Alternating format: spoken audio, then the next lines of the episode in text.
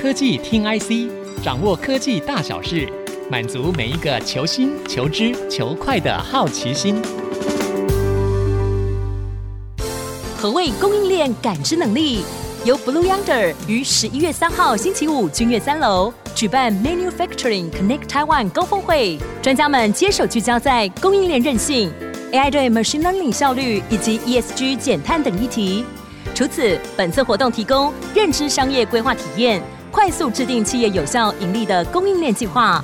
详情请上 ic 九七五 .com 或 g g times 活动家网页查询。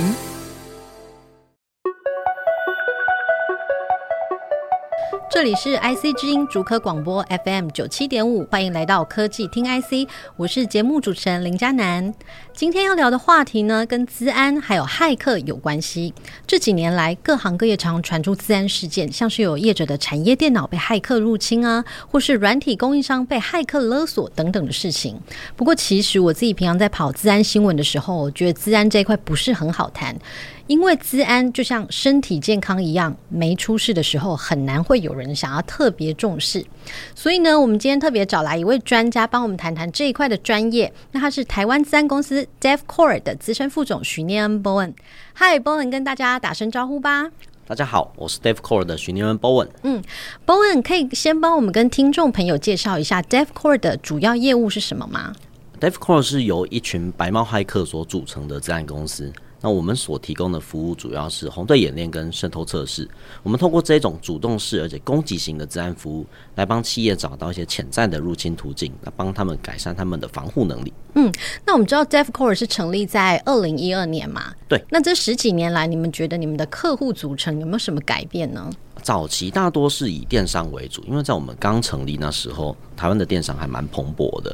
那到后来，因应这个法规的发展，资安像是治安法通过之后，二零一八年治安法通过之后，金融单位跟政府单位他们都越来越重视这些治安的防护。嗯，但是到后来，证交所他们也修改了一些法规，譬如说要求上市贵公司他们在遇到治安事件的时候，必须把这个治安事件的内容发布重讯。那导致科技业、半导体业、电子业等等的产业也越来越重视。嗯，所以像我们的客户里面，这一两年科技业的比例也提高非常多，半导体跟电子业的比例目前已经占了五分之一左右。哇，五分之一算是很多哎、欸。对，算是蛮高的比例。Okay. 那其实我之前有听其他的自安业者分享哦，他们私下说，其实这个竹科每个礼拜都会有自安事件，只是有没有见报而已。那就您的观察，确实是这样吗？我相信是这样，没错。甚至可能全台湾每天都有自安事件。全台湾是 OK，所以为什么会就是很多外商的报告，其实都会看到台湾是全球这个攻击的重镇，对不对？对，我觉得这个一方面是地缘政治的关系，另外也跟台湾的这些网络发展啊、科技发展其实还算相对快速，所以很容易遇到这样子的攻击。是，那刚呃，Bowen 有提到几个专业名词，我们先帮听众朋友厘清一下哦。所谓的红队跟蓝队是什么呢？红队跟蓝队这是早期的军事用语。那红队是被当做一个假想敌，一个攻击方。那蓝队则是我们自己人啊，像是防守方这样子的角色。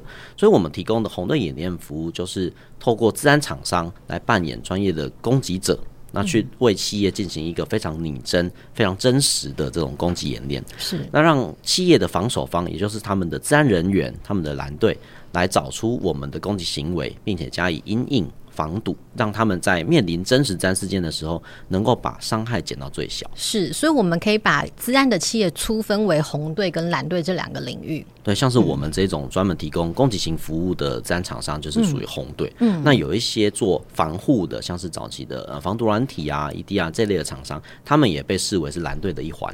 嗯，那我自己观察，好像在台湾来说，这种红队资安的企业是数量比较少的。对，这种的数量比较少。嗯，是说技术门槛稍微高一点吗？对，因为要培育攻击人才不太容易，因为你没事不能去乱打别人的网站，这样是犯法的行为。所以一般你必须进到企业服务之后，你才有这样子比较合法、啊比较正当的这种方式去对企业的网站做检测。是。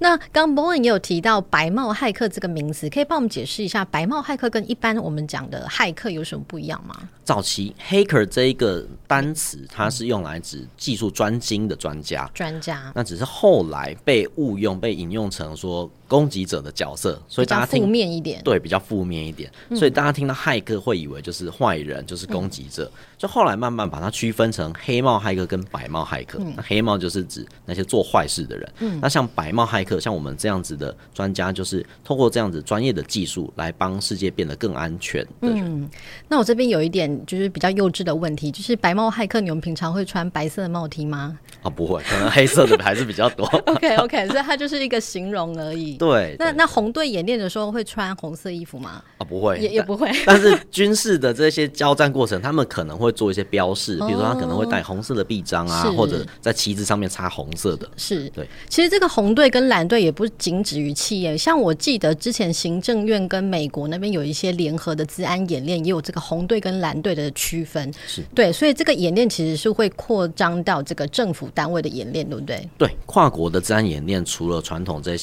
海陆空的军事演练之外，现在也包含资讯作战的演练。是，那您觉得红队演练目前在台湾推广的情况怎么样呢？呃，这五年已经有越来越多的企业采用这样的。这五年，对，因为从二零一八年开始，我们算是台湾第一个推出红队演练的公司。那、嗯、后来也慢慢有其他企业开始采用这样的服务。据我们所知。嗯现在台湾大概一千七百多间的上市柜公司里面，应该已经有两到三 percent 开始采用这样子的服务。嗯，就是成长空间还很大的意思。对，成长空间还非常 非常大。您刚刚讲到二零一八年，二零一八年有什么特殊的意义吗？我觉得那一年从台湾的这个资安法通过之后，对很多企业发生了呃重大的改变。譬如说，像后来政府单位跟这个金管会还有证交所，可能有要求说，台湾的企业超过一定资本额以上，必须设立资安长。嗯，那这样子就会有很多企业开始去针对这样子的职缺进行筛选啊，安排。是资安长这个题目，我们应该可以另辟一集来聊，因为也是蛮多乱象的，对不对？对，这确实是不容易，因为短期之内很难培养这么多资安长。对，所以很多可能是从副总啊，或是资讯长就是兼任的情况。对，所以当初这些单位的要求也有一些缓冲期，譬如说你是由副总兼任，嗯、那后续再慢慢改成专任，甚至成立专门的单位。是是。那哪一些产业会特别需要红队演练这样的服务呢？就是比如说，它可能是有很多上网之类的业务吗？我觉得每一个产业可能都会需要这样子的服务，那只是说他们需要的内容可能不太一样。嗯，譬如说银行业。他们在做的时候，可能会希望我们去打跟金融有关的，像是跨国支付的这个 SWIFT 系统，是或者是大家都在使用的 ATM 系统。嗯，那电商它可能就会要求我们去取得像呃这个信用卡订单资料哦，对等等的东西。那如果是以电子业、科技业，他们最常要求我们做的就是去取得他们的营业机密，是他们的城市码、他们的设计图等等，这对他们来说是最重要的东西。是是，那其实科技业这个。又更有这个供应链上下游的问题，对不对？像前几年我们知道有一个代工大厂，就是被骇客攻击，然后目的不是为了它本身，而是为了它的客户，因为它客户可能是一个那个消费性电子龙头，是是，对对对。所以科技业的这个资安事件，其实是会牵扯到供应链上下游很多厂商的问题，对不对？没错。OK，那其实我们之前也有看到 Google 跟 Open AI 都有宣布，他们内部设有这个 Red Teaming，就是所谓的红队。那他们主要的目的。是想要帮自家的产品去测试资安防护的强度。那就不问您的观察，哪一些公司会特别需要设立自己家里面的红队？那台湾有企业在做这样的事情吗？目前台湾的企业应该比较少有红队，但我们有听过像那知名的 NAS 厂商 Synology。他们在二零二二年就成立了红队，那他们内部有召集一些具备丰富的这种骇客经验的专家，那并且透过他们对于自家产品的了解，这样子的条件底下来对自己内部的环境跟产品做测试。那后来他们也找到了蛮多的漏洞，据他们自己在官网上面的描述，他们这个红队。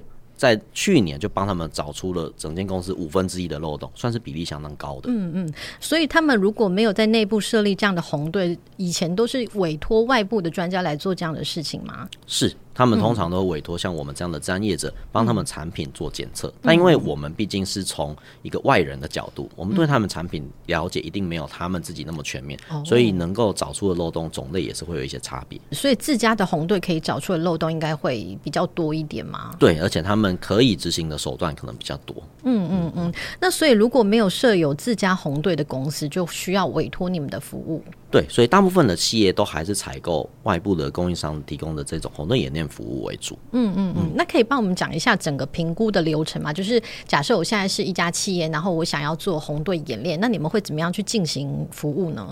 通常我们会先询问他们的需求，因为这是一个目标导向的服务。是，就像刚刚提到的，金融业会有 ATM，然后电子商务会可能要求信用卡资料等等的，就是核心业务不一样。对，那针对他们的核心业务、他们的核心系统去做完评估之后，我们就会规划我们的作战环节应该要怎么安排。譬如说，需不需要去测入他们的 WiFi，或者是我们需不需要去做其他的实体攻击，还是我们透过社交工程或平常的网络攻击等等。嗯，那所以你们在执行任务的时候是在你们自己的公司内部，还是要进到企业里面？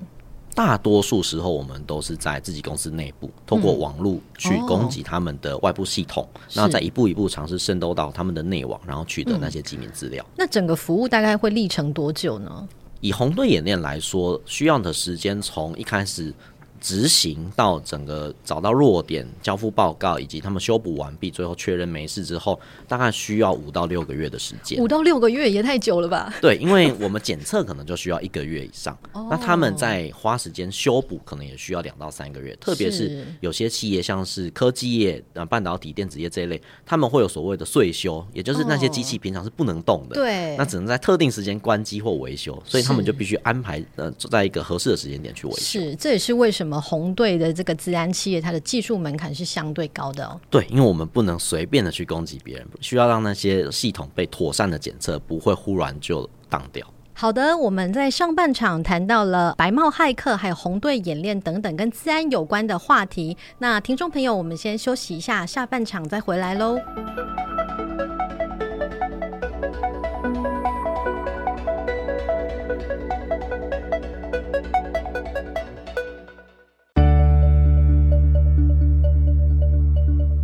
各位听众朋友回到科技听 IC，我是主持人林佳楠。我们的节目除了在 IC 之音官网 AOD 可以听到之外呢，大家也可以上 Spotify、Apple Podcasts、Google Podcasts and KKBox 搜寻科技听 IC 节目。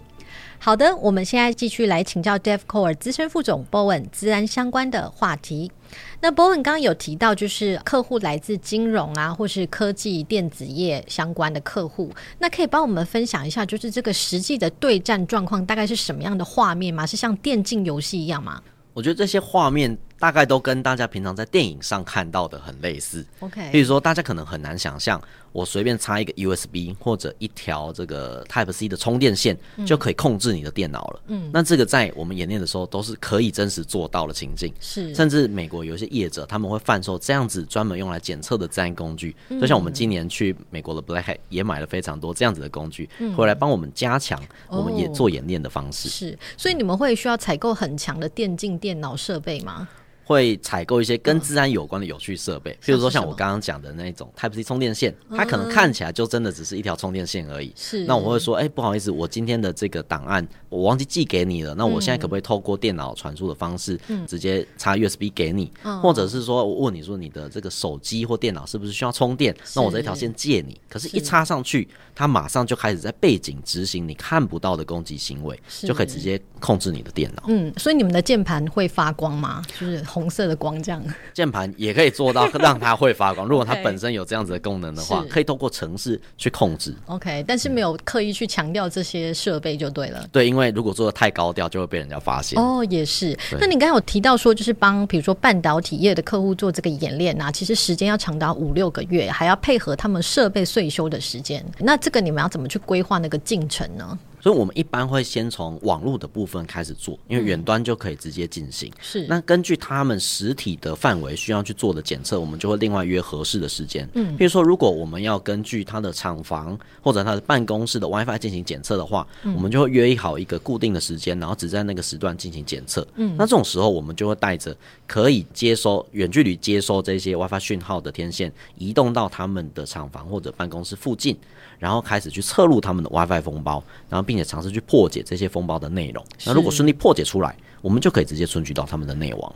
嗯，不过很多这个公司其实都是有跨国的据点哦，所以像你们这个演练，通常针对的是他们在当地的这个服务，还是说会牵涉到跨国的业务呢？也会有跨国的业务。嗯，所以如果说一间公司它有很多的跨国分公司、子公司的话，我们也会有去安排对他们子公司进行攻击。嗯，那这样子就是更容易防不胜防，因为他们可能讲的就是不同的语言，他们也不太知道说总公司目前有什么安排，那会更真实。嗯，那我们之前也听过 Defcore 团队有分享过，就是这个主事者的心态会差异很大，就是有的董事长可能会希望你们打大力一点，那有的主事者可能会就觉得说啊，尽量不要找出问题啦，这样。那您的观察是怎么样呢？我们之前在我们研讨会上也有分享到，我们这几年的观察是，当主事者的心态越开放，然后他越不以就责的方式去面对部署的话，嗯，他们的成效就越好。是，譬如说像您刚刚提到的，有些董事长会一开始要求我们说，什么手法你都可以用，时间也不限制，范围不限制，你就打大力一点就对了。是，那这种我们通常就会。放开很多手法去攻击，因为他们可能会给我们很详尽的这些范围，让我们知道说哪些是可以用力打，那哪些是比较机敏的，那我们就可以比较放开手的去打。是，所以你们会有需要进入到业者的厂房里面去攻击吗？如果业者有这样的需求的话，嗯，我们也有可能会配合这样子的方式去行动，就是看他们的许可范围就是了。对，那因为他们可能也会担心那些设备是不是如果有故障的话，是在短时间内不可逆的，那他们就会对这些方面比较小心。是，那如果这个主事者接受这个红队演练之后，发现很多漏洞，那他们回去会去责怪他们的治安团队吗？有些企业他们比较保守的话，他们就会质疑说，是不是当初的防护成效没有做到，或者是 SOP 没有落实等等。那这个部分都会在报告里面去请他们一一的核对。譬如说，我们在呃十月一号早上十点攻击，那你们的这个团队有没有在流程所规定的一小时内发现，然后并且做回应等等的？是这个就是可以透过红队演练去让他们练习，如果发生这样事件的时候该怎么回应。就是你们的报告会提到说，这个团队回应的时间有多久，然后他们可能用什么方式这样子？对，我们可能会针对他们几个优良防御的事迹，把它写下来，然后告诉企业这几个事项是能够有效的阻挡攻击者拖慢我们的速度。其实听起来就是一个高级见解的概念。对，所 以一个高级健检。okay. 那之前也有听你们团队分享，呃，十年前跟十年后台湾治安环境的变化吼。那这几年其实我们也看到台湾出现很多的治安新创，那每家。公司的专业好像都不太一样。那 Bowen 能不能帮我们分析一下，说在台湾做资安公司有哪一些优势呢？我觉得，因为地缘政治的关系，台湾的资安风险一直处于一个非常高压的状态。高压，对，所以大家会一直遇到很多攻击事件。嗯，那像是呃，我们台湾拥有比别人特别多的病毒，那甚至我们也有很知名的世界知名的防毒公司。对，这样子都是在一个比较。天然的环境底下所促成的，甚至有人会开玩笑说，台湾一个很丰富的天然资源就是恶意城市。恶意城市是一种天然资源，对，是一种天然资源。Okay, 是，所以这方面也算是台湾的优势吗？对，某种程度可以算是劣势，也算是优势。因为你如果能够把握住这些供给的样本，嗯、你可以获得比别人分析更多的机会。嗯，那这样子你就有机会写出更好、那更适合各种环境的城市，来帮助企业保护他们的资产。是，那之前也有听过其他的资安业者分享哈，他们手上的数据啊，或是一些研究报告，其实是比如说美国或是欧美国家的一些专家，其实是很觊觎的一些材料。就就你们观察，确实是这样吗？确实是这样，因为很多攻击者他们会把一些很特别的样本先拿到台湾实验看看，哦、对，看看这样子的攻击会不会被发现。如果不会被发现，嗯、再到其他地方去做进行攻击活动。嗯，那这十几年来，是不是治安攻击的样态也会每几年就翻新一次呢？对，大家的手法都不太一样。比如说最早期、嗯、很久以前，大家听到可能是病毒，它会破坏你的电脑，嗯，但到后来就慢慢演变成勒索。那或者是说控制你的电脑去运算的方式来取得加密货币，所以每一次的这些科技的演变都会让攻击手法也有一些变化。是，您刚刚提到电脑的攻击，有这个电脑是不是有可以分成，就是在 Office 的比较 IT 方面的电脑跟产线上面的电脑会有点不一样？对，在企业的办公环境里面，这些端点他们所遇到的攻击，可能常常是这些恶意城市啊，嗯、或者是社交工程，那目的都是为了让攻击者找到更深入的。这个入侵途径以及机密资料，钓鱼邮件之类的。对对对。那像产线的部分，可能就是可以直接对他们进行勒索，或者是对他们进行控制的这种、嗯、这种方式。嗯，而且产线的电脑啊，那个 Windows 系统是不是有可能是十年前没有更新的？对，很容易是采用比较旧的系统，嗯、因为它要停机是相对困难，那停机的时间可能也很短，所以要维修要更新是相当不容易的。是，所以针对这个办公环境的电脑跟产线上面的电脑，那个防护会稍微有点不一样。没错。嗯，那我们在讲到这个十年前跟十年后，这个台湾的治安意识，你觉得是有提升的吗？我觉得台湾的治安意识是有显著提升的，嗯，包含像政府单位跟民众对治安的看法都已经越来的越重视，所以他们也陆续推出很多法规的改革。包含像呃早期的这些国发会啊、经管会、经济部，或者到现在的数位发展部，他们都陆续的提出许多新的办法跟补助。是，那跟产业结合之后，也就大家一起越来越重视，所以台湾的资安业者也跟着提升技能跟规模。所以其实就是有点像我们说棍子跟萝卜齐下，就一方面有法规去要求你要加紧这个措施，那一方面又有一些鼓励的政策，像是人才培育啊，或是一些专案补助的计划。没错，没错。OK，那我们刚刚讲到治安攻击的样态，每过几年就会翻新哦。所以像最近有一波这个生成式 AI 的热潮，好像也对治安领域造成一些正面跟负面的影响都有。那 Bowen 怎么看这个 AI 对治安专家的挑战呢？我觉得 AI 确实帮助企业以更有效率的方式去部署他们的环境，或者改善他们的防。对对对，通过自动化的方式，或者是更有智慧的方式去做部署，所以提高了防御的这个能力，那也加大了攻击者去入侵的门槛。但是对攻击者来说，他同样也可以是攻击者的助手，嗯，所以我们可以去参考他的意见，去调整攻击的方式。所以我觉得这个攻防一定是双方一起提升的，那就看谁能跟上这一波 AI 的脚步，去透过 AI 的力量帮助自己的企业更快的去做好防护。就是说，那个 AI 科技就在那里，谁都可以取用。那你有可能就是拿来加强自己的技术，但是骇客也有可能把它作为一种工具来使用。没错，那就是对 DevCore 来说，生成式 AI 是你们会用到的一个科技吗？我们会把它拿来当做技术的参考。那因为有些 AI 的这个功能，他们是会参考我们所输入的资料的，所以我们是不会让员工去输入任何的机密资料到那上面。那只会把我们攻击的这个具体的手法，请他建议说这个是不是有绕过的机会。通过这样子的方式，我们去发展出更多的攻击方式。但我觉得 AI 都只是一种工具，那最主要的还是去。去思考说，骇客想要打的目标是什么，然后来去设计这些保护的方式。好，那在台湾，我们其实常看到骇客协会或是相关的一些 NGO 举办一些活动哦。那可以帮我们分享一下年度大概有哪些活动是特别重要的？是不是可以说这个社群的力量对骇客来说蛮重要的？对，社群的力量真的非常重要。像我自己也是透过骇客协会所主办的这个 HitCon Community 这样子的研讨会来接触治安的。嗯、那像 HitCon，它从二零零五年以来，每年八月都会举行大型的这个社群活动，那到现在已经是第十九届了。那同时，他们每年也都会有一些不定期的小型的治安座谈会，或者国际公公认的一个顶级的 CTF 的骇客竞赛。那同时，他们也会举办专业的教育训练，所以这一些的这个活动跟训练都对我们这些自然人才有非常大的帮助。嗯，您刚有提到美国有个 Black Hat 大会，那个也是类似的一种社群活动吗？他们算是结合社群跟商业的一个活动，那上面也会举办非常多的教育训练以及一些顶级的演讲。嗯嗯，哎、欸，不过我蛮好奇，为什么骇客的这个社群力量这么重要？就是大家关在家里自己练电脑技术就好了，为什么需要出来跟别人交流呢？我觉得交流算是一个骇客行为的本质之一啊。本质哦。对，因为这些技术其实是。教科书上不会教的，OK，大家平常不会特别教你怎么样去绕过防护设定，找漏洞，对，怎么样去攻击。嗯、那所以这些东西通常都是透过呃有一些技术专家他忽然发现了，然后发表出来，或者在一些论坛上，或者是在研讨会上交流之后，这个技术才广为人知。那大家知道之后，就能够针对这样的技术去做更好的防护。是，就是说那个攻击啊或防守的这个技术强度，其实要切磋过后，或是华山论剑之后，才知道彼此的那个 level 在哪里。没错，是这样子吗？OK。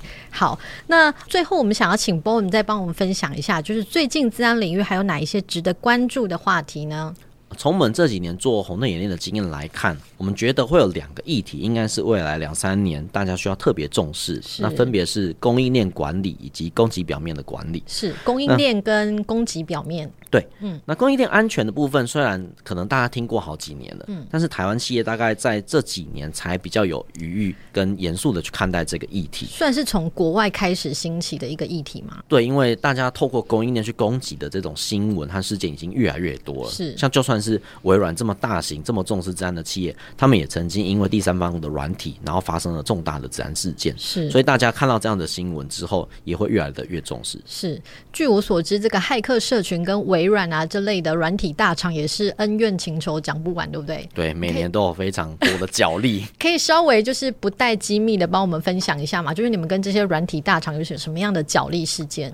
以白帽骇客的角度来说，通常是站在跟他们合作的一方，像是这些大厂，他们会推出所谓的漏洞奖励计划 （Bug Bounty Program）。嗯，那这样子的奖励计划会吸引很多白帽骇客去找出他们的自然软体的漏洞，比武大赛的概念。对对对，然后帮助这些大厂去修补这些软体。那甚至有些企业会举办比赛，是，比如说 ZDI，他们接下来就准备要举办一个叫 Pwn to Earn 的比赛。那过去我们也曾经参加过很多次，甚至拿过两次冠军。我们通过这样子的方式去帮这些大厂找到漏洞，让让他们以更安全的方式取得这些漏洞之后，赶快的去修补。是对，但黑猫骇客他就不会选择把漏洞 回报给原厂，他可能就拿来利用。